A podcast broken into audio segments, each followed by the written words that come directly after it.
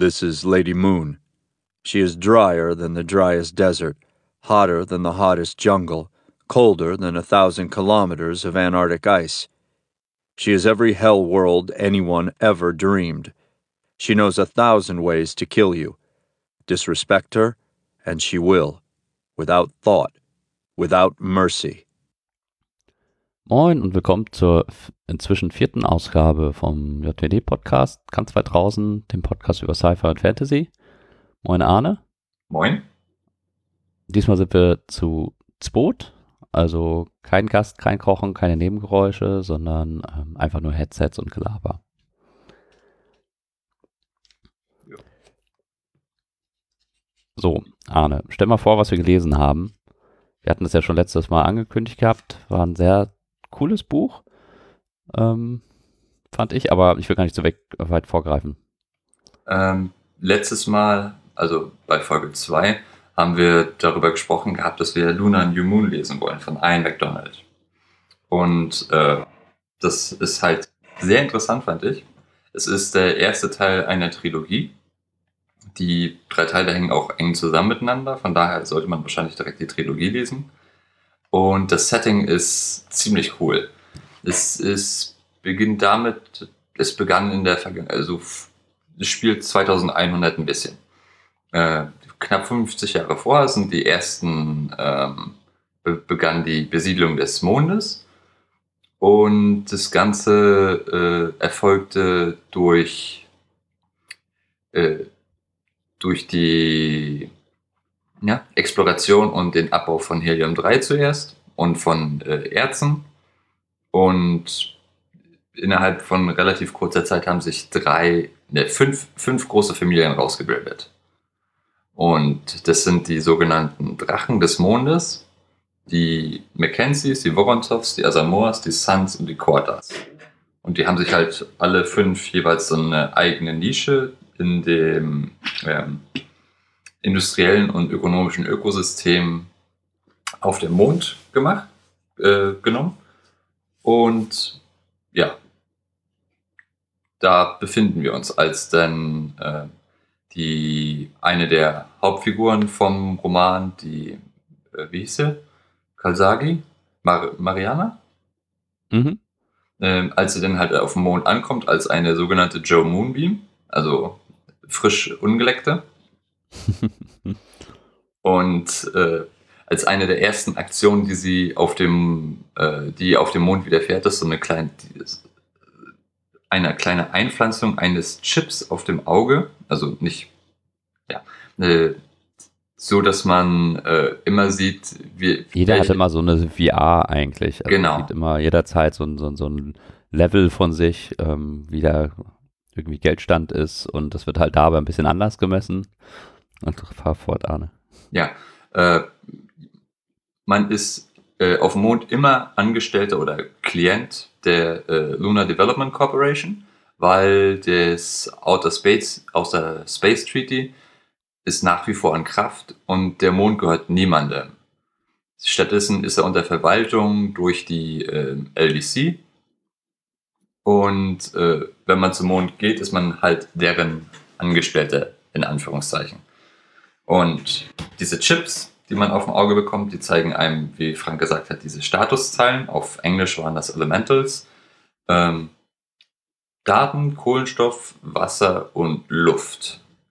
Und diese äh, Elementals, die werden halt auch gehandelt, sodass man mitunter für so und so viel Geld einatmet und für so und so viel Geld ausatmet. Das, das ist krass. Ja, ja. Ähm, ja. Es führt halt auch zu so Nebenaspekten, wenn du äh, irgendwie nicht mehr das Geld hast, um Sauerstoff zu atmen, wird das auch so ein Minimum, was super unangenehm ist, runtergeregelt. Also es stellt dich nicht komplett ab, aber so, dass es halt wirklich extrem unangenehm ist. Und die Leute wohnen dann halt auch in anderen Ecken, wo der Sauerstoffgehalt nicht so hoch ist und so. Und also ich glaube, das wird schon abgestellt. Das Runterdrehen, das ist so nach dem Motto eine Geldsparmaßnahme. Aber wenn du gar kein Geld mehr hast, dann wirst du halt abgedreht. Wirklich? Ja. Ich dachte, das äh, geht nur in diesen Basismodus, wo du fast nichts mehr machen kannst, halt, aber nicht stirbst. Nee, also so habe ich das verstanden. Okay, müssen, müssen wir nochmal nachgucken. Auf jeden Fall ist es unangenehm, wenn dein, dein Kontingent ausläuft, weil du dir keinen Sauerstoff mehr leisten kannst oder Wasser oder so. Ja. Es ist noch nicht immer so, als würdest du denn auf, äh, auf hoher Höhe atmen, sodass du einfach die ganze Zeit tief einatmest und bloß keine Luft bekommst, sondern du atmest ganz flach.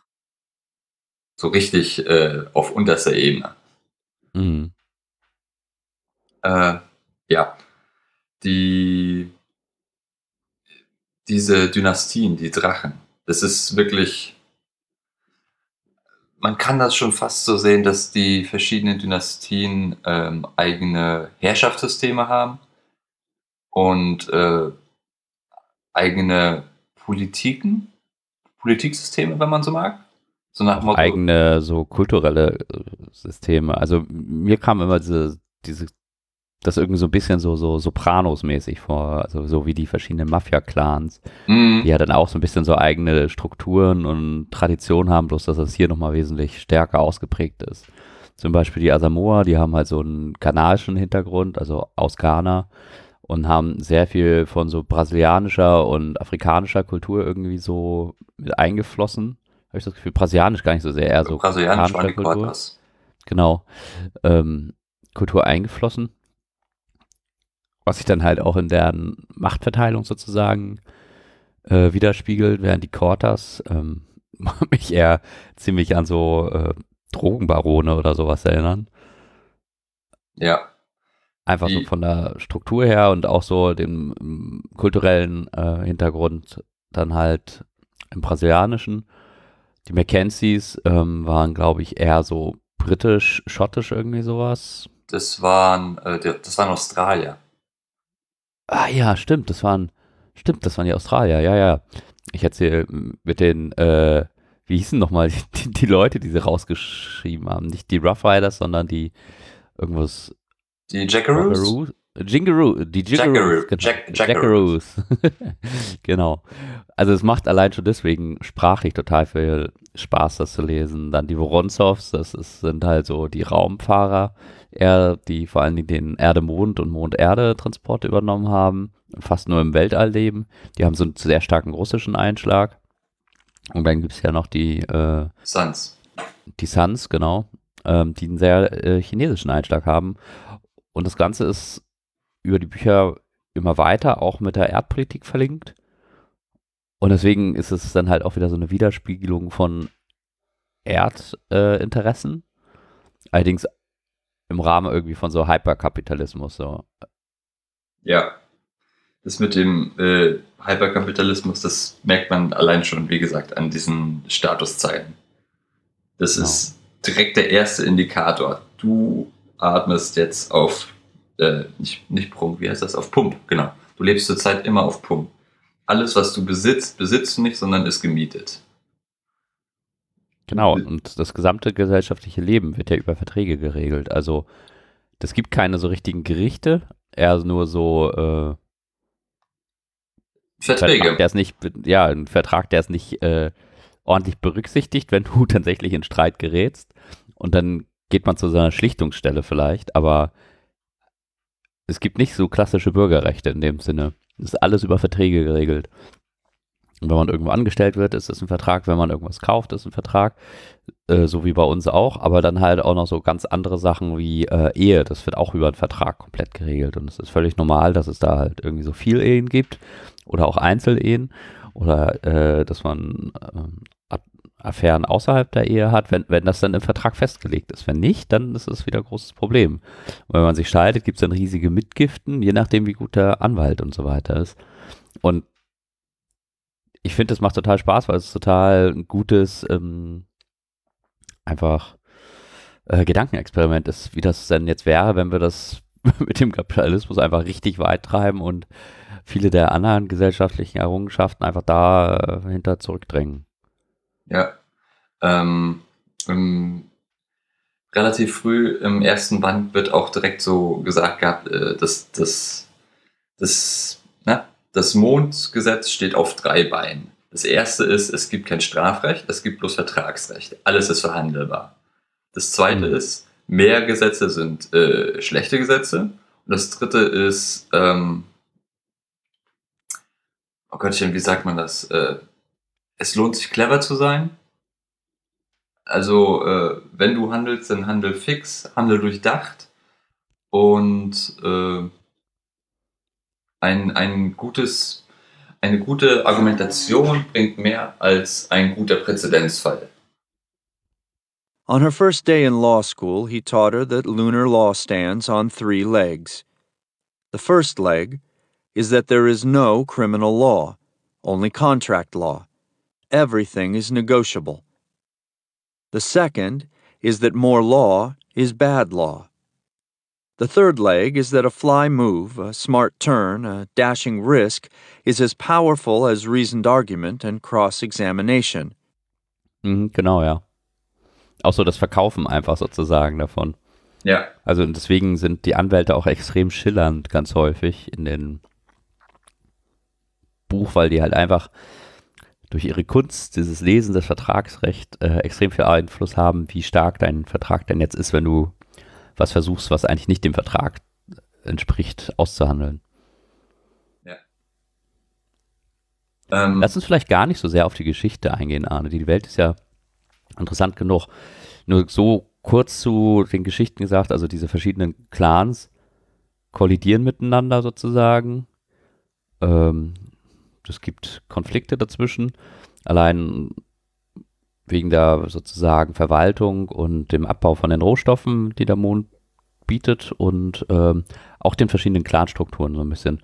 Und ähm, am Anfang ist das relativ durch ein Pla äh, Clan dargestellt oder aus der Sichtweise von einem Clan. Später weitet sich das aus auf die anderen Clans. Also das ist eigentlich sogar ganz gut, finde ich. Weil am Anfang ist das so ein bisschen ähm, enger gefasst und dann lässt sich dadurch besser erfahren, weil das eh so viel Fremdes schon ist. ja. Und es weicht aber mit der Zeit immer mehr auf und dann kriegt man auch mit, wie die wie unterschiedlich kulturell die Clans aufgestellt sind. Und das macht es halt wirklich sehr spannend und es ist extrem facettenreich, sehr bunt irgendwie, sehr schön dargestellt. Äh, es macht auf jeden Fall total Spaß zu lesen und es ist halt so, so, so, so ein kompletter Ausflug in eine andere Gesellschaftsordnung. Mhm. Ja, also äh, man kann gar nicht vergleichen, inwiefern das, irgendwie, wie andersartig das zur ähm, gewohnten Welt ist. Die, die, äh, der Mond ist sozusagen eine, eine hochtechnologische Gesellschaft. Also der ist, der ist technologisch weiter als die Erde zum Beispiel in, ich glaube, allen Aspekten Mhm. weil dort halt einfach keine Gesetze sind, sodass mit allem experimentiert werden kann. Sofern äh, Vergütung und Entschädigung in einem Vertrag geregelt ist. Genau, und die Erde, die hat selber auch so gewisse Probleme, die erst gelöst werden konnten, dadurch, dass auf dem Mond tatsächlich Helium-3 abgebaut wurde und man auch den Fortschritt mit den Fusionreaktoren gemacht hat. Ja, Also gerade am Anfang spielt die Erde relativ unwichtige Rolle und das konzentriert sich wirklich auf die Gesellschaft des Mondes. So. ähm, ja. Für mich hat das, also äh, je mehr ich gelesen habe von den drei Büchern, desto mehr habe ich den Eindruck gehabt, aber auch schon direkt innerhalb des ersten Buches, dass es äh, im Prinzip eine Hommage an, ähm, an The Moon is Harsh Mistress ist, in Mhm. Aspekten, aber das Ganze nochmal so hochgedreht auf äh, Stufe 11, auf hoch 10. Genau. Und vor allen Dingen, ich finde es am Anfang, hatte ich auch den Eindruck, und später gewinnt es seinen eigenen Charakter dann. Hattest du den Eindruck auch? Hm. Ja, so der mit dem äh, Also ich finde gerade so im zweiten Teil, dann, dann nimmt er viele Sachen auf, die er dann, dann doch aufgebaut hat und dann, also am Anfang habe ich öfter tatsächlich an The Moon is a Harsh Mistress gedacht, später gar nicht mehr so. Ja, also das mit dem Heinlein, das kam mir relativ früh und je länger es, je länger, je mehr man gelesen hat, desto mehr hat er eine eigene Welt geschaffen. Mhm. Und sind ja auch einfach drei Bände, ne? Ja, wobei jetzt ist, kommt, ich glaube jetzt gerade ist eine vierte Novelle rausgekommen. Oh, Also cool. ein Halb, Halbband, wenn du so magst. Hm. Was ich auch nicht verschweigen darf, ich habe äh, in Mitte des zweiten Bands jetzt aufgehört zu lesen bisher. Ich weiß gar nicht genau warum. Manchmal verliert man ja so ein Buch dann auf einmal. Ich muss mal gucken, ob ich da nochmal reinkomme. Also eigentlich wäre das spannend. zwei Kapitel zurück und von dort an weitermachen. Hm. Ähm, es gibt noch diese Familias, die Vertrauten. Oh ja, das ist auch Das, das war auch sehr seltsam. Das ist im Prinzip, wenn man so mag, so eine Art Handy-Nachfolger. Im, im, Im gröbsten aller Sinne. Na, ich würde eher so sowas wie eine, ähm, mh, wie heißt denn das, wie so eine äh? Butler-AI be be beschreiben. Also so eine AI, die wie so dein Handy dich immer begleitet und ähm, über die du unterschiedliche Sachen regeln kannst, äh, halt wie mit so einem Smartphone, bloß dass das Ganze wesentlich intelligenter funktioniert. Aber ich wollte jetzt auch gar nicht den äh, Kommentar wegnehmen, jetzt immer weiter. Ähm, ich habe ich hab mir dazu aufgeschrieben gehabt, dass Familias quasi als Kalender, Telefon, Anrufbeantworter und alles mögliche weitere fungieren. Die sind im Prinzip alles, die, die sind dein erster ähm, Ansatzpunkt, wenn du dich mit anderen unterhalten willst. Digital. So, eine, so sowas wie eine Privatsekretärin, so, ne? Ja, das ist plus Google. Ja. Und ähm, das, ist, das ist der universale Zugriff auf die digitale Sphäre. Und die wird, äh, ja, die wird über den Chip halt in, zu einem hin projiziert. Und es ist schon sehr seltsam, wenn man jemanden ohne seinen äh, Avatar sieht. Ohne seinen Naja, und du musst dazu noch sagen, man sieht den nicht nur selber, dadurch, dass alle durch Stimmt. diese VR-Brillen gucken, ähm, schwebt immer so über der Schulter von einem der Familie sozusagen. Und jeder kann sich halt aussuchen, wie so das Design ist. Typisch äh, hyperkapitalistisch auch wieder. Es gibt so ein paar Standarddesigns, das haben die Leute, die kein Geld haben.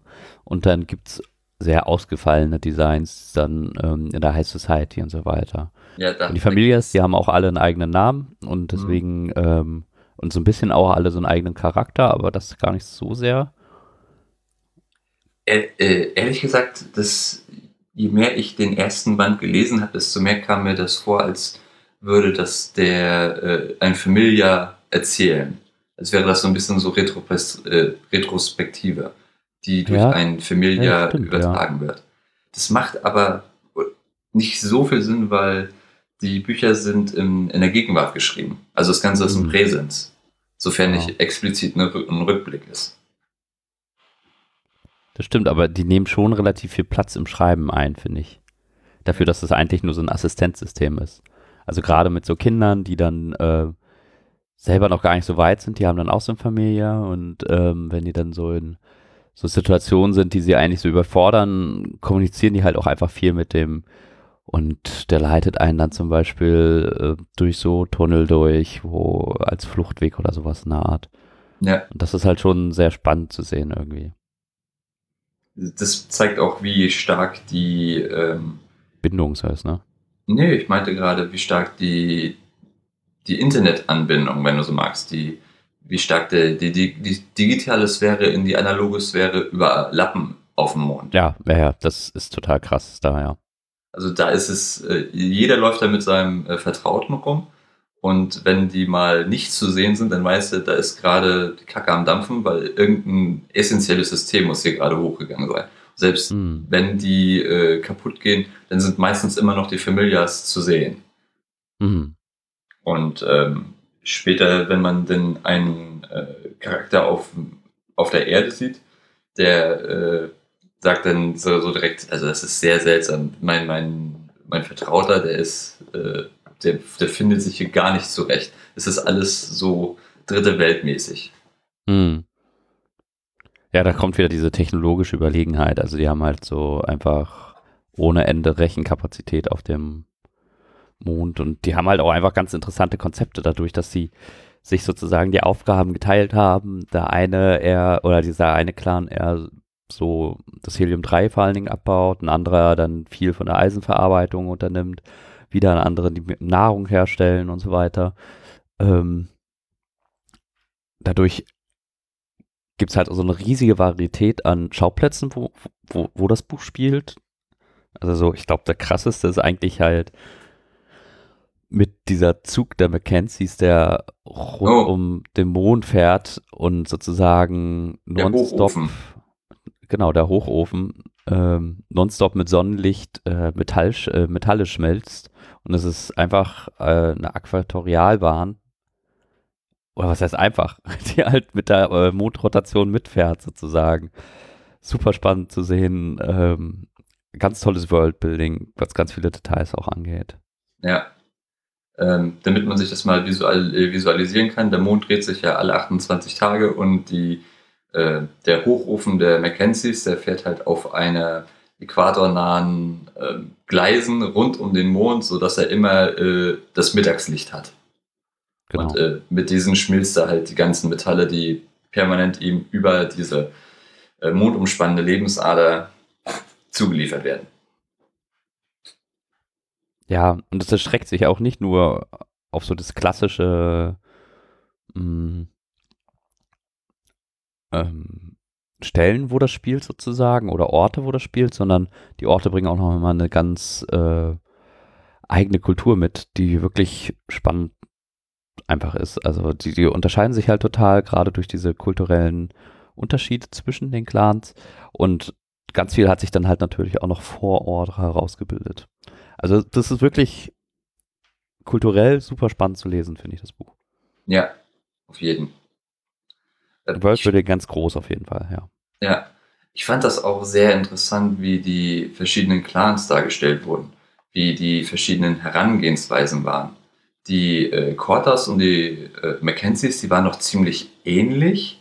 Also die haben sich in, in diesen Herangehensweisen, wie ich meinte, doch überlappt. Aber wenn du die Asamoas oder die Vorontsovs oder die Suns, wenn du mal aus deren äh, Perspektive was erzählt wird, dann so ein bisschen mind blown. Die, äh, die Asamoas, die machen ja wie gesagt Agrarkultur. Und als dann erzählt wurde, wie die einen riesigen Baum in einem ihrer äh, Agrarien haben, so der einfach mal hunderte Meter hoch ist, weil ja, Mondschwerkraft, was sollte den aufhalten? Mhm.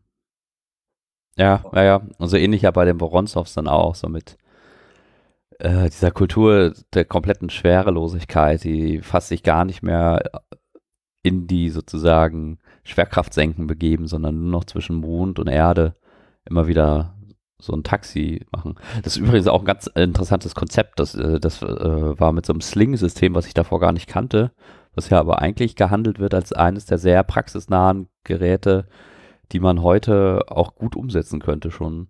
Ja, Ähm, so ein weil die nicht wie mit so einem äh, Orbital Lift äh, den ganzen Weg überbrücken, sondern sozusagen nur den etwas leichteren Weg, nachdem man initial die ersten Kilometer geschafft hat, aber dadurch sehr effektiv sein können. Hm. Wir, äh, kennst du einen Fachbegriff dafür? Skyhook, Skyhook, ja. also Himmelshaken. Kannte ich davor gar nicht. Total cool. Sehr coole Ja, Idee. Vor allen Dingen, wenn man danach ein bisschen mal weiterliest, dann gibt es halt auch ganz gut Studien zu, wie man das umsetzen könnte heutzutage schon. Es ist das erste Mal, dass ich dieses Konzept ähm, effektiv in, einer, in einem Roman umgesetzt gesehen habe. Mhm. Hm, Orbitallift, den sieht man ja öfter mal, aber Ja, der ist halt auch fancy so, ne? Da kann man auch Ja. schön beschreiben. Das ist dann so, wie mit der Bahn, mit dem Orient Express fahren wir jetzt drei Tage da hoch.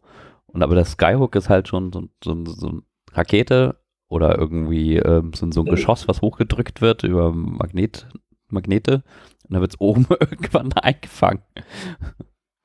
damit man sich das mal kurz visuell vorstellen kann, äh, man nehme einen Strohhalm, der ist sehr lang, der dreht sich äh, und der ist halt so in, in so einer Rotation, dass wenn er mit einem über einen bestimmten Punkt der Oberfläche ist, dass der Strohhalm im Prinzip das Ende sich nicht mehr äh, subjektiv dreht, sodass er halt in diesem Moment still ist. In dem Moment dockst du dort an und der äh, Strohhalm dreht sich halt weiter mit Gegengewichten und etc., sodass halt auch alles klappt und äh, du wirst dann halt mit nach oben beschleunigt. Also ich, Genau. ich, ich, ich link dann, bei Wikipedia an. Also genau, ich, wirklich ich link dann ein Video hin, irgend sowas. Ja, also es ist tolle Idee. Und auch so, also am Anfang spielt das noch nicht so, da ist das noch so, so, so Disney Wunderland, ähm, wo du einfach baff bist von ja, von der anderen Kultur und Luna von diesem Hyperkapitalismus, dann halt auch den ganzen Sex und so weiter, der in dem Buch vorkommt. Ähm, das ist natürlich auch alles komplett äh, enttabuisiert. Jeder darf mit jedem, solange äh, beide zustimmen oder alle fünf zustimmen und was immer. Und später kommt es allerdings stark noch ähm, bei diesem ganzen Worldbuilding, wie der Mond kolonisiert wurde mit der Zeit. Mhm. Da werden nämlich auch ältere Einrichtungen auch mal wieder benutzt. Und da gibt es halt so viele spannende Geschichten, die äh, da dargestellt werden, wie dieser Baltran, dass mal wie so eine Kanonenkugel über den Mond geschossen wird in Kapseln, ja. weil das halt eine super Möglichkeit ist, ähm, für so ein Low-Gravity-Objekt sozusagen sich eigentlich zu bewegen. Und ähm, dann die verschiedenen kulturellen Aspekte, die sich darüber äh, einfach so auf so, so dem Hintergrund dieser Raumfahrerkultur entwickelt haben. Und ähm, auch so Glaubenssysteme mit Lady Luna und es gibt ja noch so einen Kult sozusagen, der ähm, dass die ewige grüne Scheibe am Himmel auch sehr stark ins Zentrum rückt, nämlich die Erde dann. Und ähm, extrem facettenreich, kulturell, technisch und gesellschaftlich. Also das ist wirklich äh, ein ziemlicher Ride, das zu lesen. Also ich konnte nach dem ersten Buch auch überhaupt nicht aufhören und bin direkt ins zweite Buch eingestiegen. Hm. Wahrscheinlich habe ich jetzt nur irgendeinen Todpunkt erreicht gehabt oder ich war irgendwie abgelenkt, wo ich aufgehört habe, das zu lesen. Ähm, es gab, wir haben auch noch gar nicht über die Wölfe gesprochen. Ja, das hatte ich ja gerade schon angeschnitten, aber ich weiß gar nicht, ob ich da so rüber viel reden würde, weil das halt ein super spannendes Konzept ist, was man so, glaube ich, einfach erleben sollte. Oder möchtest du es darstellen? Nö, nö, also muss ich nicht. Das also, ist für euch zum Überraschen. Ja, es ist wirklich cool. Also es, ist, es kommt auch nochmal so komplett, äh, also ich hatte ja gerade schon das so ein bisschen angeschnitten, dass halt sich das so kulturell halt auch sehr entgrenzt ist. Also so Polysexualität oder polyamoröse Beziehungen sind völlig normal da. Es kommt halt auf den Vertrag drauf an und auf deine Bedürfnisse. Und da hört es halt nicht auf. Das gibt halt auch einfach andere äh, Gesellschaftsordnungssysteme, die parallel oder gleichzeitig in Beeinflussung existieren und ja, die Wölfe gehören dazu und äh, viel Spaß beim Lesen. Es ist einfach, das wäre äh, zu schade, das zu spoilern irgendwie, weil das ähm, wirklich spannend ist. Hm. Dann nicht zu den Wölfen. Dabei heißt der zweite Band Wolf Moon. Ja, die werden ja auch richtig wichtig einfach. Aber wir reden ja über den ersten Band. Ja, New Moon. Äh, da fällt mir ein, ähm, wir haben natürlich die englische Ausgabe gelesen. Oh also, ja, stimmt. Und ähm, bei der englischen Ausgabe, da äh, zum einen von der deutschen gibt es kein Hörbuch. Ähm, die wurde von Friedrich Mahler übersetzt, ist bei Heine erschienen. Heißt Luna einfach. Äh, der zweite Band heißt äh, Wolfsmond, Luna Wolfsmond und der dritte Luna Drachenmond. Nur so am Rande. Und ähm, beim englischen Hörbuch, da gibt es beim ersten Band drei Sprecher. Ähm, und zwar einmal den generellen, dann gibt es einen Teil im ersten Band, wo äh, die Korda-Matriarchin von ihrer Vergangenheit erzählt. Das ist. Das war endlich ein echt gutes Hörbuch. Ja. Sprechern. Äh, ich weiß auch nicht, wieso sie im zweiten und dritten Band das nicht normal gemacht haben. Ich nehme an, die haben irgendwie den ähm, Hörbuchregisseur oder sowas gewechselt. Vielleicht, ja. Aber der erste Band war wirklich richtig gut. War, war eher so ein bisschen wie so ein Hörspiel manchmal. Ja. Ich bin der Meinung, die äh, Suzanne Torrent, die, die Adriana gesprochen hatte, also diesen, die Matriarchin, äh, Matriarchin äh, ich bin der Meinung, die kenne ich von irgendwoher. Hm. Ich glaube, die hatte ähm, The Stone Sky hm. auch eingesprochen gehabt. Äh, Broken Earth Trilogie, wenn ich, wenn ich richtig liege. Aber ja. Ähm, Im zweiten und dritten Band äh, spricht nur noch Tom Rivera. Und äh, weil ich, ich habe ja gesagt gehabt, dass sich das ein bisschen so anhört, als wäre, äh, als würde das alles von Familias erzählt werden. Und äh, irgendwie, weil das ein bisschen unpersönlich ist, gefiel mir äh, das nicht. Also das, das ich würde das nicht so hoch bewerten, die, äh, ja, die Erzählung, wenn du so magst. Also es ist mir ein bisschen doof aufgestoßen. Und wie meinst du das?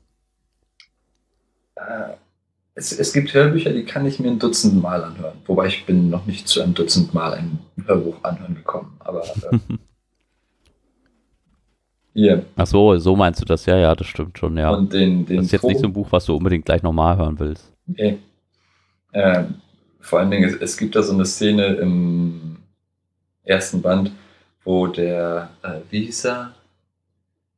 Der Sohn, wo er so halt so sagt, äh, I'm so hot. Und Mhm. aus, aus irgendeinem Grund hat sich mir diese Phrase so ins Hirn eingebrannt. Wenn ich die höre, muss ich direkt zum nächsten Kapitel springen. Wobei man muss halt auch sagen, dass ex äh, Charaktere extrem schillernd sind. Ja, Also, das rüberzubringen ist schon echt hart. Aber ich weiß, was du meinst. Also, ja. Es war jetzt nicht so das allerbeste Hörbuch von allen Hörbüchern. ähm, apropos, da fällt mir ein. Aber ich glaube, Ja. es ist auch tatsächlich schwierig darzustellen. Also, weil die, die, die, also, du- es ist, äh, hat halt so viel Worldbuilding mit drin und es ist so anders teilweise. Weiß ich nicht. Also, ich bin froh, dass ich kein äh, Vorleser bin. Oh ja. Ähm, was ich gerade sagen wollte, was mir eingefallen war, den Teil von Adriana, die, die Rückblick, den kann man online nachlesen. Der ist auf Tor erschienen. So Ah. als Kurzgeschichte. The Fifth Dragon. Ah ja, der, das ist auch super gut als Kurzgeschichte, weil der echt spannend ist. Ja. Man wird rangeführt, wie die, äh, ich wollte sagen, wie die Erde ist, aber nein, wie der Mond ist. Aber, äh, und ja, wenn ihr wollt, könnt ihr da reinlesen. Problemlos. Ja, Das das wirklich- Tor ist sowieso sehr cool. Da kommt aber immer so viel raus, da komme ich kaum nach mit Lesen. Ja. Hm. Ähm, Ja, cool. Ähm, magst du denn vielleicht noch abschließend was zu dem Buch sagen, was dir, was du spannend find, fand, fandest dazu irgendwie, was, was bei dir bleibt? Also liest du es zu Ende, die Trilogie? also die Trilogie habe ich zu Ende gelesen, ja. Ähm, ich habe sie, glaube ich. Aber wirst du den neuen Teil jetzt auch lesen? Äh, ja, ja, wahrscheinlich, weil die, ähm, ich habe mir, ich habe kurz die Beschreibung, also der neue, der neue, die neue Novelle heißt The Menace from Farside, die Bedrohung von der Rückseite. Uh. Ja. Und, das äh, klingt wie ein ganz krasser, klassischer irgendwie Horror-Schinken. Genau. Und äh, was ich davon reingelesen habe, das klang interessant genug, dass ich mir die wahrscheinlich äh, anlege. Aber äh, äh, ich bin mit den Charakteren nicht so warm geworden wie in anderen Büchern. Die sind, äh, die sind alle menschlich. Die sind, äh, haben alle Fehler, die, äh, wenn du hier von den Mackenzies ausgehst, die sind zum Beispiel alle, äh, wie du gesagt hast, die Sopranos, das ist halt ein Familiendrama. Also nicht Mhm. ein Familiendrama, sondern eher so, so eine epische. Familiengeschichte. Ja, ja, aber schon so, total, finde ich. ähm, diverse äh, Beschreibungen, die ich zu dem Roman, äh, die ich zu der Reihe gelesen habe, waren unter anderem äh, Game of Thrones in Space, was halt ein bisschen äh, schwach ist, weil nein, Ja, so, so ein bisschen Ich- was dran ist halt auch, aber der Ich- hinkt der Vergleich. der Vergleich hinkt, aber äh, dann so ein bisschen eher Dallas im Weltraum. Ja, Und der ist hab- aber auch gemein. Ja, aber äh, es wird sehr viel gegeneinander intrigiert und äh, die äh, fünf Drachen, die sind alle im Konflikt miteinander und ja, das ist die Menschen sind Ja, alle das ist halt zutiefst Kapitalismus rangeln, ne? Das ist, alle haben ihre Interessen und wollen möglichst alle anderen verdrängen, so weit Mhm. es geht. menschlich. und dafür, dass sie der Mond im Prinzip in einer äh, Post-Nachhaltigkeits... Nee, wie heißt das? Post-Scarcity? Äh, Nachknappheitsgesellschaft äh, im Prinzip existiert, weil die haben genug Strom. Die haben Aber auch, auch nur übergangsweise, ne? Das Helium-3 muss ja auch irgendwo herkommen. äh, das wird im zweiten und dritten Band äh, angesprochen. Ja, ja, im zweiten, dritten Band, da haben sie ja weitere Quellen. Aber vielleicht kommt ja im dritten noch mehr. Okay, ich will gar nicht mich spoilern. Und naja, im, im zweiten und dritten Band kommen nachher auch diese äh, die drei weisen Drachen. Nee, nicht die drei weisen. Äh, The Three Emperors.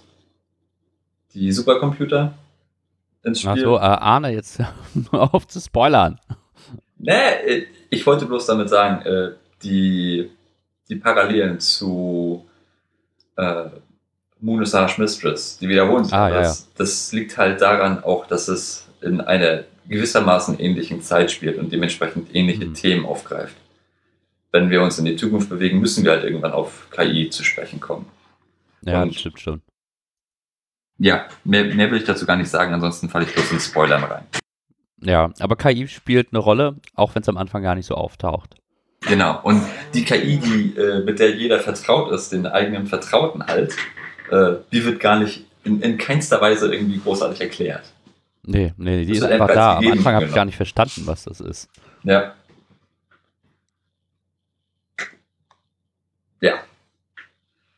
Auf jeden Fall sehr Ähm, cool. Ich hatte mir noch einige Dinge aufgeschrieben. Ähm, ja, äh, zu Heinlein sage ich jetzt gar nichts mehr. Es gibt, es gibt halt diverse Anspielungen, wie zum Beispiel Talk Talk oder äh, also als, als äh, Redewendung. Das war einmal- ich finde das so eine, ich habe das hier äh, letztens auch, wo ich wieder im Ausland war, benutzt.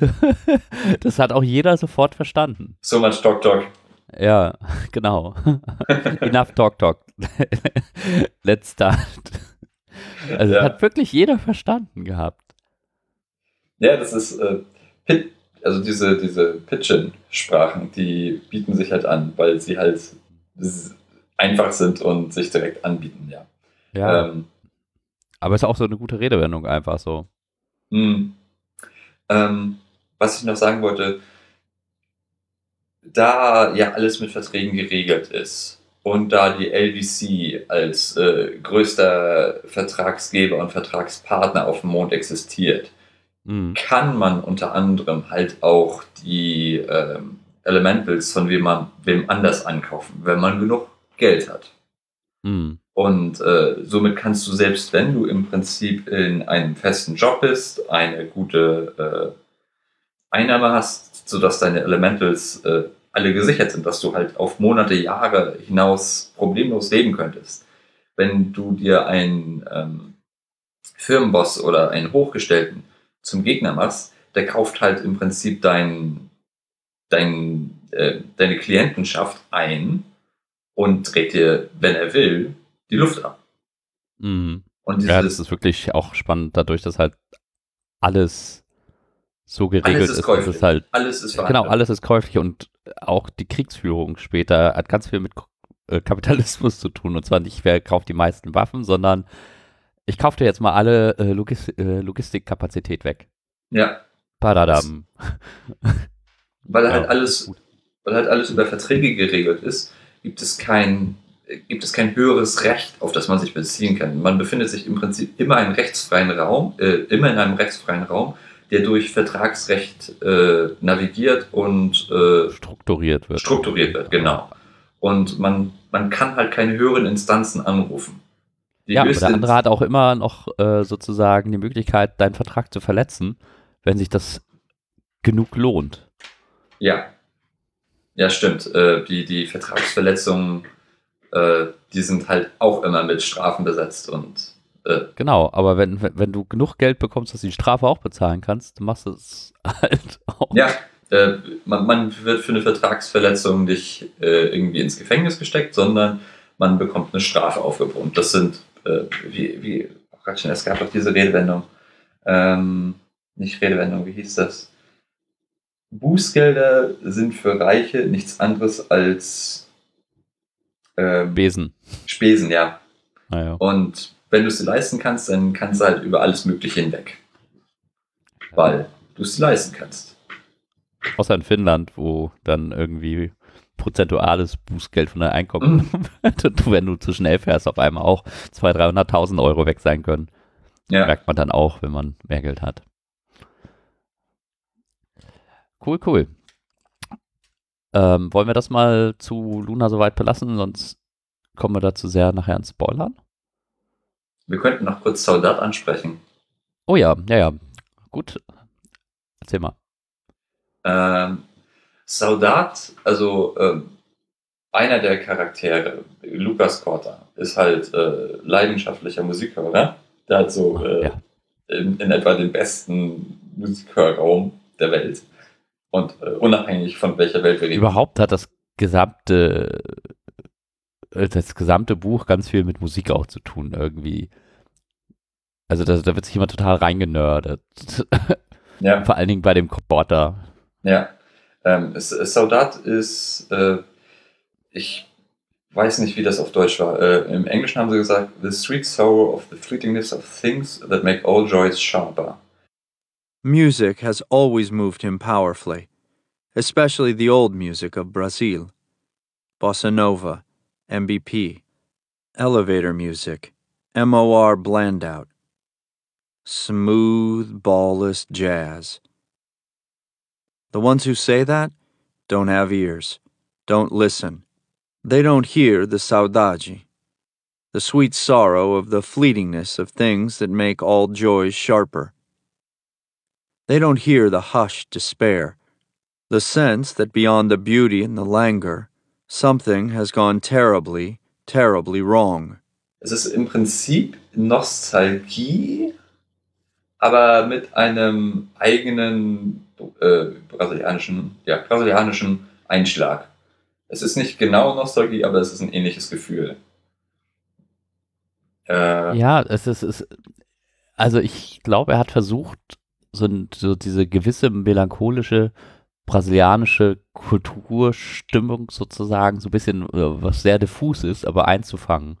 Und brasilianische Musik, die ist ja doch recht ähm, eigen so.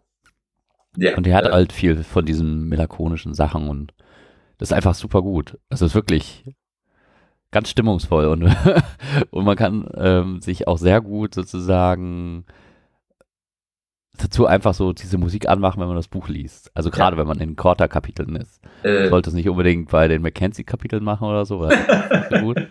Aber ähm, doch, da passt es super gut und irgendwie so. Dann hat er natürlich auch seine Lieblingslieder so und die werden halt wir auch reden, immer sehr detailliert dargestellt. Gerade nicht von Saudat als Genre, sondern Saudat ist einfach so ein kultureller Begriff im Brasilianischen, sondern wir reden genau. von Bossa Nova als Genre.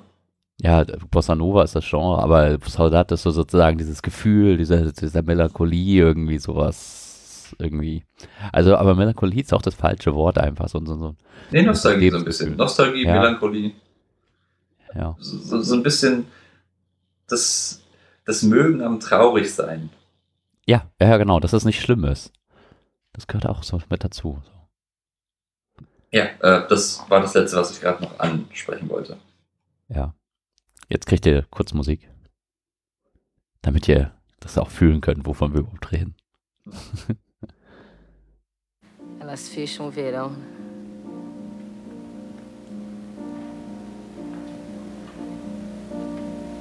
É pau, é pedra, é o fim do caminho. É um resto de toco, é um pouco sozinho. É um caco de vidro, é a vida, é o sol, é a noite, é a morte, é o laço, é o anzol, é peroba do campo, um nó da madeira, cainga, candeia, é uma tita pereira, é madeira de vento, tombo da ribanceira, é o mistério profundo, é o queira ou não queira, é o vento ventando, é o fim da ladeira, é a viga, é o festa da comieira. É a chuva chovendo, é conversa ribeira das águas de março. É o fim da canseira, é o pé, é o chão, é a marcha estradeira. Passarinho na mão, pedra de atiradeira. Uma ave no céu, uma ave no chão. É um regato, é uma fonte, é um pedaço de pão. É o fundo do poço, é o fim do caminho. Rosto desgosto, é um pouco sozinho. É um estrepe, é um prego, é uma ponta, é um ponto. É um pingo pingando, é uma conta, é um conto. É um peixe, é um gesto, é uma prata brilhando. É a luz da manhã, é o tijolo chegando. É a lenha, é o dia, é o fim da picada. É a garrafa de cana, o estilhaço na estrada. É o projeto da casa, é o corpo na cama. É o carro enguiçado, é a lama, é a lama. É um passo, é uma ponte, é um sapo, é. É um resto de mato na luz da manhã. São as águas de março fechando o verão. É a promessa de vida no teu coração. É pau, é pedra, é o fim do caminho. É um resto de toco, um pouco sozinho. É uma cobra, é um pau, é João, é José. É um espinho na mão, é um corte no pé. São as águas de março fechando o verão. É a promessa de vida no teu coração. É pau, é pedra, é o fim do caminho. É um resto de tudo, é um pouco sozinho. Passo, é uma ponte, é um sapo, é uma rã. É um belo horizonte, é uma febre terça. São as águas de março fechando o verão. A promessa de vida no teu coração. É pau, é pedra, é o fim do caminho. É o resto de tudo, é um pouco sozinho. É pau, é pedra, é o fim do caminho. É o resto de tudo,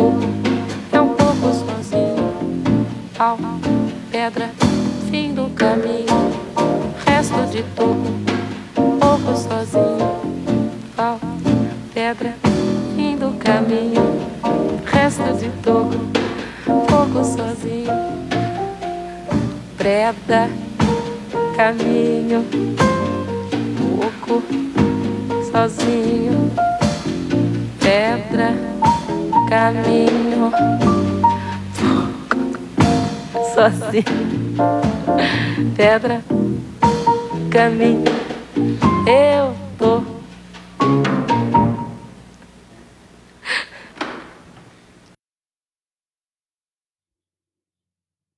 Ja, was hast du denn sonst so gelesen, Arne? Ähm, oh Gottchen, was habe ich gelesen? Ich lese Ich kann gerade. von mir erzählen. Ja, okay. Wenn du so lange überlegen willst. Also ich habe die Optimierer angefangen. Das ist von Theresa Hanning. Ist irgendwie ziemlich gehypt worden, irgendwie so. Ich fand es ehrlich gesagt nicht so geil. Ich habe auch irgendwie, glaube ich, bei ein, zwei Stunden da drin aufgehört. Das, das klingt, also keine Ahnung, ich fand es irgendwie wie so ein typisches deutsches Buch irgendwie. Weiß nicht. Ging so, keine Ahnung, das wurde irgendwie der Gedanke von so einer optimal Wohlfühlökonomie irgendwie wurde so weitergedacht. So. Und so ein Lebensberater kommt die, zu dir und erzählt dir, was du machen sollst, was du nicht machen sollst und Hm. hat einfach überhaupt nicht geklickt für mich. Ganz unspektakulär. Ich verstehe vor allen Dingen nicht, warum das so viele Preise gewonnen hat. Also ich, ich fand es eher sehr ermüdend. Obwohl ich es als Audiobuch gehabt hat, weil da kann man ja echt nochmal mehr durch, durchhören sozusagen. Hat Ähm, gar nicht geklickt. was ich gelesen habe. Äh, zum einen, ich habe ja zuletzt das mal vom, vom egal. Ähm, the, äh, the Lies of Locke Lamora, die Lügen des Locke Lamora. Das ist halt eine, ähm, Gottchen, wie sage ich das? Es ist im Prinzip Fantasy. Es spielt so in einer ähm, ana äh, Welt, die analog ist zum äh, Venedig und äh, so in etwa des äh, 16. Jahrhunderts. Also so ein bisschen in der Aufklärung, so ein bisschen noch in der Vergangenheit, in der, äh, ja, im, im Mittelalter. Und äh, hat halt Fantasy-Elemente. Un, ungelogen. Es, es gibt Zauberei und äh, etc.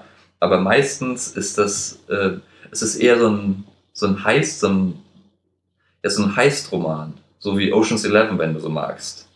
Mhm. Die, der Hauptcharakter ist halt einer, äh, so, ein, so ein Robin Hood-Person, so ein bisschen. aber die äh, nicht- nicht, nicht wirklich moralisch Robin Hood, sondern eher so, ja, das ist meine Begründung, aber ich genieße schon, dass ich viel Geld habe. Und ähm, davon sind jetzt drei Romane raus.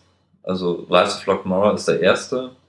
Der zweite ist ein bisschen, äh, da spielt der Pirat. Und der Hm. dritte war, weiß ich auch gar nicht mehr. Äh, da, ja, äh, das habe ich gelesen gehabt. Und ähm, ich bin gerade dabei, wieder äh, Revelation Space zu lesen. Ah, ja, ganz tolle Serie. Also, äh, ich habe mir gedacht gehabt, du hast The Prefect noch nicht durch. Das ist jetzt der fünfte Roman, glaube ich. Und, Ja, ich glaube, beim Prefect hänge ich gerade, ja. und äh, ich habe vor kurzem Revelation Space und gestern habe ich Chasm City durch. Ah, Kaisem City. Ach, ja. Und ich muss sagen, Ach, keine Ahnung, Reynolds, der hat echt irgendwie so, so, so, so ein. Der schreibt toll. ja, ja, Kann ganz, also die Ultras allein auch, boah, und wie sie da mit dem Captain da reden, der eingefroren ist und den immer wieder so aus seiner Stasis so ein bisschen rauslassen, aber auch nur so ganz bisschen, damit die, äh, wie heißt es, die, die, diese Plage, wie heißt denn das? Äh? The Melding Plague. The Melding Plague, ja. ich glaube auf Ähm, Deutsch so etwas wie die Schmelzplage. Oh ja, die deutsche Übersetzung die kann ich dann immer nicht lesen. Wobei das eigentlich voll gemein ist eigentlich. Äh, Ich glaube, das ist einfach nur, dass es auf Englisch für mich exotischer klingt, ja, dass ich da bestimmte Begriffe akzeptiere. ja. Und auf Deutsch funktionieren sie nicht, obwohl es voll mies eigentlich ist. Äh, meine Hypothese dazu ist, dass man in einer Fremdsprache mehr Zugeständnisse an den äh, Willen des Autors macht, während man ähm, in seiner Muttersprache eher die, äh, an die Rigidität der Sprache gebunden ist. Ja. Aber so eine Übersetzung, die zum Beispiel total geil funktioniert hat, war, fand ich die alte Herr der Ringe-Übersetzung, weil Hm. die halt auch sehr altes Deutsch benutzt hatten und dadurch das Ganze für mich einfach super ähm, mystisch schon so geklungen hat. So. Also, also das weiß ich, dass das mir sehr positiv in Erinnerung geblieben war. Wobei äh, die Marguerite Caro, die Übersetzerin damals, die hat im Briefkontakt mit äh, Tolkien gestanden gehabt. Also der hat Hm. im Wesentlichen die Übersetzung auf gut gelesen, weil er ja wirklich Linguist war. Ja, ja, Das kann, hast du sehr selten. praktisch, ne? Ja. Ja. Ansonsten habe ich noch ähm, die RC-Saga, ähm, einen Teil davon gelesen, noch nicht alles. Geht eher im Fantasy-Bereich von Ursula Le Guin. Ganz tolle Autorin, einer meiner Lieblingsautoren, würde ich sagen. Und ich hatte das immer noch so als ähm, Punkt, den ich noch nicht gelesen hatte. Und äh, sehr toll. Wirklich sehr, sehr toll. Wenn man Kinder hat, glaube ich, kann man das super gut mit denen lesen, weil ähm, Ich finde, man sollte also das sogar nicht mit ähm, negativ, also äh, im positivsten Sinne gemeint sozusagen. Die Geschichten sind ein bisschen einfacher greifbar, aber sehr toll und sehr plastisch und nicht zu lang. Also die, die Bücher sind nicht so mega dick sozusagen. Kommt auch noch ähm, schneller durch da. Und sie sind einfach spannend. Und gerade so, wenn man mit dem ähm, ersten Buch anfängt, äh, wo er selber ja auch groß wird sozusagen, dann ist es super. Und ich fand The Tombs of Atuan ähm, ganz herausragend. Also das fand ich sogar ein bisschen besser als das erste Buch noch. Also von der Geschichte her auch und dem Character Building und so. Ganz toll. Ich glaube, äh, Tombs habe ich gar nicht. Tehanu ist auch toll. Also da geht es dann so ein bisschen mehr in die Richtung der Drachen, die ja auch in der Welt äh, existieren. Auch wirklich sehr schön. Ähm, Kann ich empfehlen. Ähm, kann man super, aber auch mit Kindern lesen, die irgendwie so acht sind, weil teilweise ist es ganz schön gruselig auch. Aber ist cool. Also wirklich cool. ich wollte sagen, ähm, nach dem, was ich von äh, Erse gelesen habe, sollte man das mitunter wirklich zusammen mit seinen Kindern lesen, weil ähm, obwohl es zugänglich ist für Kinder, ist es dennoch äh, überraschend komplex. Ja, total. Und ich glaube, den Kindern fall- fallen manche Sachen vielleicht gar nicht so sehr auf, wo man selber dann dran hängen bleibt. Und ähm, das ist einfach eine richtig gute Geschichte, die aber ein Plot, der spannend ist, auf einfache Weise sozusagen. Oder was heißt auf einfache Weise? Auch auf, auf guter Weise nachvollzieht. Das springt halt nicht ganz so sehr mit den Charakteren, was glaube ich hilft für so ein Kinderbuch. Das heißt, ähm, viele der Perspektive sind es aus, aus dem Hauptcharakter so. Beziehungsweise es wird ein bisschen mehr später. Es ist ein bisschen eigentlich so wie Harry Potter. Also Harry Potter hat ja auch mit einer Perspektive angefangen und wurde dann mehr. Mhm. Und so ein bisschen ist es gefühlt da auch gewesen. Und ähm, ach, einfach gut. Also es ist, wirklich sehr gut. Also auch wenn man keine Kinder hat und das noch, äh, ihr das noch nicht gelesen habt und wollt mal was kurzes, kompaktes, schönes äh, Fantasy-mäßiges lesen, geil. Also macht richtig Spaß. Ja, also ich habe den ersten Band gelesen gehabt, der hat mir auch gefallen gehabt. Also von daher. Ja, und das wird besser. Der erste legt eigentlich nur so Grundsteine. Also, also oder was heißt, wird besser? Der erste ist auch toll, als da startet. Also ich mag eigentlich mal so erste Bände, wo der Charakter das Dorf verlässt sozusagen. Das finde ich immer ganz cool. Ich spiele auch in Spielen gerne das Tutorial. Also wenn es gut gemacht ist. Ja. Ich mag das eigentlich immer ganz gern. Ähm, ja. Ich habe noch Sentence of a Bookworm gelesen. Es ist, äh, es gibt davon keine deutsche Übersetzung, von daher musste ich das Englisch, auf Englisch lesen. Es ist eine Light Novel-Reihe und äh, die Prämisse ist, mh, mm, äh, der Hauptcharakter wird von Büchern erschlagen und in einer Fantasy-Welt wiedergeboren. Und, äh, Was? er wird von Büchern erschlagen und ist dann im Buch. Nein, nein, naja, fast, fast, ja. Äh, und äh, der Hauptcharakter wollte, hatte, bevor sie gestorben ist, halt so gesagt gehabt, ah, ja, wenn ich von irgendwas sterben wollen würde, dann wäre es doch am besten so von Büchern. Und äh, dann wacht sie auf als fünfjähriges Mädchen in einer Fantasy-Welt, in so einem total kränklichen Körper, guckt sich um und sagt, wo sind die Bücher? Und äh, die ganze Reihe beschäftigt sich damit, sie ist halt in der Fantasy, so, so heißt in pseudo-mittelalterlichen Welt, und versucht mhm. Bücher zu lesen. Aber es gibt keine Bücher, also muss sie erstmal dahin gehen. Was ist der erste Schritt zu Büchern? Ähm, ähm, ähm, Steintafeln mit Einkritzelung? Okay, wo kriege ich Steine her? Nein. Ich brauche Ton. Wo kriege ich Ton her? Verdammt, ich bin zu schwächlich. Und dann mosert sie Stück für Stück hin zum, endlich mal Bücher herzustellen. Und aber das ist so eine typische, schöne Kopfübung, die man selber, glaube ich, auch schon hundertmal durchgespielt hat. Was wäre, wenn, wenn ich jetzt auf einmal ins Mittelalter komme oder in die Steinzeit? Was könnte ich von der Technologie jetzt tatsächlich rüber retten? Und äh, ich glaube, bei den allermeisten ist das äh, fast nichts. ja, so, sofern man nicht äh, irgendwie so ein äh, enzyklopädisches Wissen hat, ist man ja, oder diesen äh, äh, Steinzeit äh, ja, Dr. Stone. Channel guckt auf äh, YouTube, ah. wo so ein Typ irgendwie immer so einen Hochofen baut aus Lehm und so weiter. Primitive Technology, der hat gerade, glaube ich, ein Buch rausgebracht. Ja. Aber ja. Was musst du machen, wenn du die Steinzeit transportiert wirst? Mhm. Und äh, wie gesagt, das, das hat mir sehr gut gefallen. Das, das, da werde ich weiterlesen, sobald neue Bände draußen sind. Ja, ja, klingt gut. Ich glaube, das würde ich auch mal lesen. Also so solche Gedankenspielereien mag ich auch ganz gerne. Ähm, als Light Novel ist es auch sehr, was heißt sehr, es ist einfach geschrieben, muss ich sagen. Die sind halt äh, von vornherein auf schnelles Lesen ausgelegt. Okay. Ja, ich habe noch einen ziemlichen Chinken angefangen ähm, von James R. Mitchner.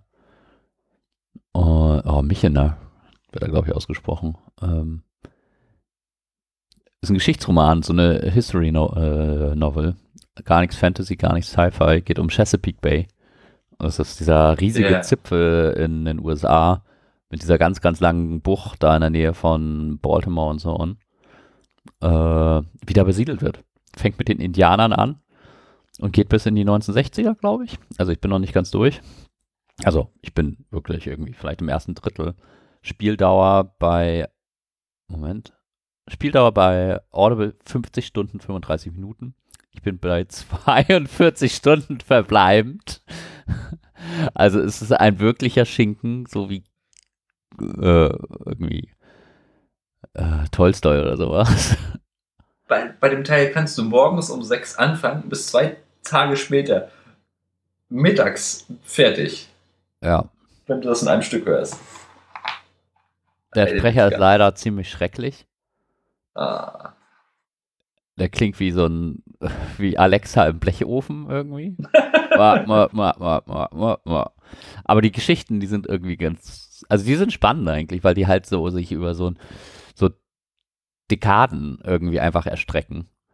Und du Machen siehst halt, wie, die- wie, wie die Indianer am Anfang die Leute begrüßen in Jamestown und denen helfen, dass sie überleben, sukzessive zurückgedrängt werden und zum Schluss freiwillig werden und einfach auf äh, On-Site erschossen werden. Wie, machen, wie macht der Autor das mit den Charakteren? Weil, Aber verschiedene das über Perspektiven hunderte Jahre? sozusagen. und Oder- sind die oder irgendwie verknüpft? Naja, Ja, die, äh, teilweise sind sie mehr verknüpft, teilweise weniger. Aber so äh, das, das bündende Moment ist einfach diese Bucht, Chesapeake. okay. Also Ist cool. Also ist wirklich gut. Es ist irgendwie. Aber man muss mal gerne so eine History-Schinken-Novel mögen. Also ich höre es auch nicht die ganze Zeit, aber man kann ganz gut ein- und aussteigen so und ja. naja, ist doch gut. Und 50 Stunden für 10 Euro bei Audible. Es äh, ist ziemlich günstig, wenn man es auf die Hörminute runterrechnet. Ja, Äh, trotzdem war vielleicht äh, mein Le Guin Buch The Tombs of Atuan mit 5 Stunden 28, was das gleiche gekostet hat, äh, die größere Unterhaltung. Aber ja. ich habe so eine Schwäche für so History Novels, also deswegen. Heißt ja auch Chesapeake, a Novel. Hm. Nicht Chesapeake, der Short Story. Oh. ich glaube, es ist irgendwie in sechs oder sieben Einzelteile unterbrochen. Äh, innerhalb des Buchs. Ja. Ja, das Also, also ich habe eigentlich eingestellt bei Audible, dass er das immer als eins runterladen soll, aber das Ah. ist so groß, das lädt er nicht als eins runter. ja, das Problem ist bei solchen Bis zehn langen- Stunden gehen diese Einzelteile, die er runterlädt, glaube ich.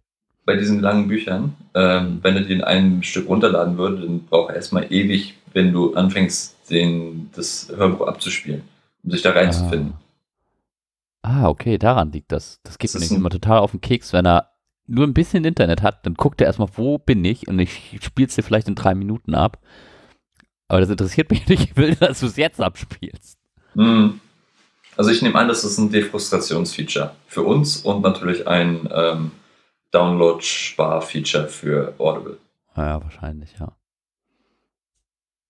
Sonst erkennen die Ähm. Leute nach einer Stunde, dass sie das Buch nicht mögen und äh, Audible hat äh, 49 Minuten, äh, Stunden runtergeladen dafür schon. Ja. Ja. Ich wollte noch mal kurz auf ähm, Murder, Murderbot Diaries zu sprechen kommen. Mhm. Und zwar äh, die, ich bin der Meinung, ich habe das schon mal erzählt gehabt, aber die Prämisse war im Wesentlichen so ein, so ein ähm, äh, Murderbot ist der Haupt, also die, sie nennt sich selbst Murderbot Haupt, als Hauptcharakter und ist Science Fiction und sie ist im Wesentlichen so eine aussortierte, äh, wortwörtlich Murderbot. Äh, ihre Aufgabe ist es halt, andere Menschen und Dings zu töten, aber äh, ihre derzeitige Aufgabe ist die Überwachung von Kolonisten. Und äh, im Prinzip, also sie ist sich ihrer selbst bewusst und hat halt ihr ähm, ihren Governator, also ihr Regierungsmodul nach dem Motto, dass ihr Befehle aufteilt und sie bestrafen kann und dergleichen, hat sie gehackt und unschädlich gemacht. Und im Prinzip will sie bloß in Ruhe gelassen werden, in Ruhe ihre Soaps gucken und könnte doch jeder bitte mal einfach weggehen. So, so, so, so ein Murderbot mit äh, Social Anxiety so ein bisschen. Mhm. Und ähm, die, äh, wenn du es im Original liest, dann ist es ziemlich teuer, weil das sind mittlerweile vier oder fünf Novellen, Mhm. äh, Novellas. Die kosten alle 11, 12 Euro. Und ähm, es gibt kein Omnibusband. Auf Deutsch gibt es einen. Wo alles dann zusammen halt- drin ist. Wo, wo- genau, wo die alle bisherigen Bände, ich glaube vier oder fünf, wie gesagt, äh, zusammengefasst für 15 Euro sind bei Heine. Mhm. Also da wollte ich einfach bloß mal gerade eine Lanze für brechen. Gut ab an Heine. Weil 60 Euro oder 50 Euro ausgeben oder 15, ne? Mhm. Naja, Und äh, mehr. Äh, ist die Übersetzung das- dann gut? Ich habe in die Übersetzung noch nicht reingelesen, aber weil das halt so günstig ist, bin ich wirklich im Überlegen, ob ich mir die einfach direkt kaufe. Ja, kann ich verstehen. Und äh, ich habe die ersten drei Teile gelesen und die haben mir gut gefallen. Der erste auf jeden Fall. Äh, bei den anderen beiden hadert es daran, dass sie halt äh, definitiv Mittelstücke sind. Vor allem der dritte. Der, da hat man gemerkt, ja, du liest im Prinzip gerade den dritten Teil eines Romans. Mhm. Hat zwar einen eigenen Handlungsbogen, aber äh, ja, der ist ein bisschen schwächer.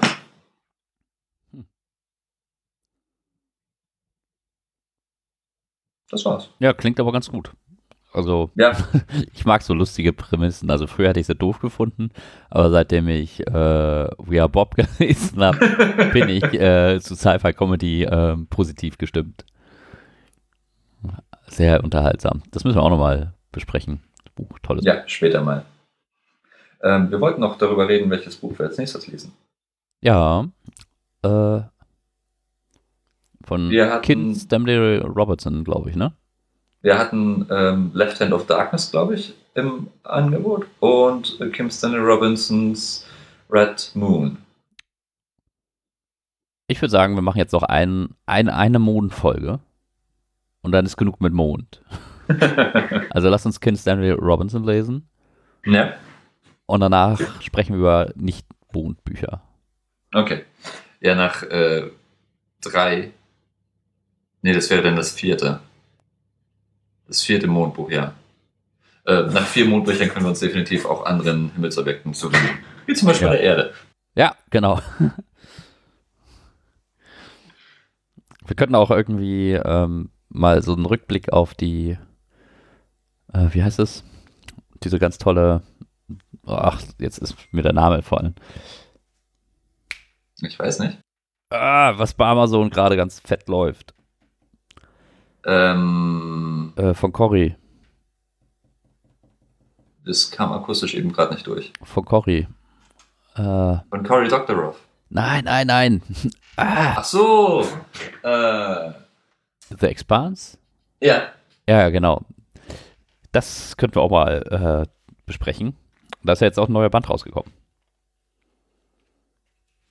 Der ist vor einer Zeit rausgekommen. Der nächste Band kommt. Ja, aber den habe ich nicht gelesen. Das ist ja nicht meine Schuld. Es ist ein neuer Band rausgekommen. den habe ich noch nicht gelesen.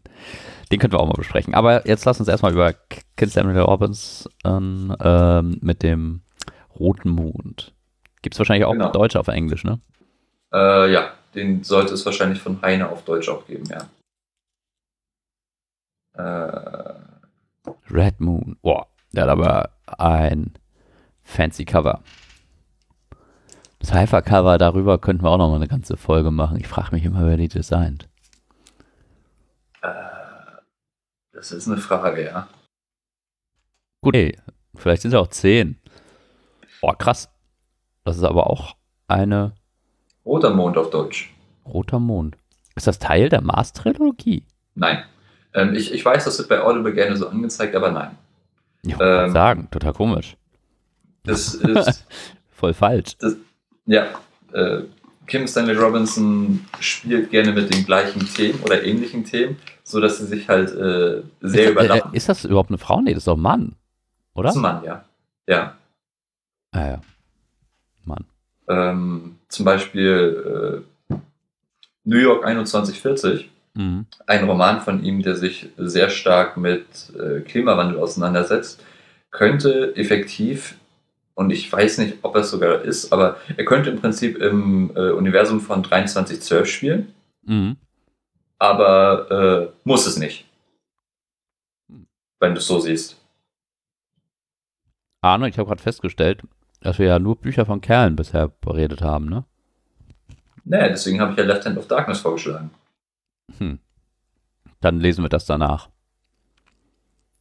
Oder wir können uns nach dem Mondbuch von einem weiblichen Autor gucken. Oder wir lesen, wir besprechen einfach nächste Woche beide. Ja, nächste Woche. Nee, nee, nicht nächste Woche im Januar dann. Gut, gut. Wobei, Wollen dann, dann wird es mit den Folgen schwierig. Aber wir nehmen dann einfach beide auf, aber wir lesen beide. Red Moon und äh, Left Hand of Darkness. Ja, dann haben wir auch eine Folge in Reserve, falls mal wieder so eine fette Pause entsteht.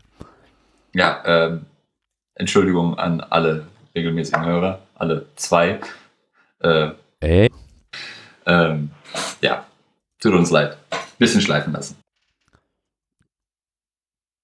Wir geloben Besserung. der Termin steht schon äh, im Januar. Falls mal jemand dazukommen möchte, man braucht nicht viel, man braucht nur ein Mikrofon. Und ähm, da hört es eigentlich schon auf. Das reicht schon. Und dann sagen wir euch den Rest. Studio-Link lädt man sich runter, kommt man mit dem Call rein. ist toll. Ja, macht Spaß. Auch wenn wir immer so lange zwischen zwei Dingen brauchen. Nee, gar nicht. Hier, der nächste Termin ist das erste Wochenende im Januar. Samstag. Ja, mal gucken, ob wir das hinkriegen. Das kriegen wir auf jeden Fall hin. Ja, eventuell musst du arbeiten, eventuell muss ich arbeiten. Nee, nee. Du nimmst wieder frei und ich muss nicht am Wochenende arbeiten. Also ich habe es mir jetzt in meinen Kalender eingetragen. Dann mache ich das auch gleich fix. Gut, äh, bevor wir zu äh, uns totlabern hier, wolltest du noch was gesagt haben? Nö, schön, dass ihr dabei wart. Danke fürs Zuhören. Genau. Tolles Buch. Und Tolle ähm, Trilogie. lass uns mal, wir, wir lesen bis zum nächsten Mal das von Kind Stanley Robertson. Das andere machen wir danach. Mhm. Ähm, vielleicht besprechen wir es da auch. Und such dir mal ein Spiel raus, was Sci-Fi Kontext hat und du gut findest. Ich mache das gleiche.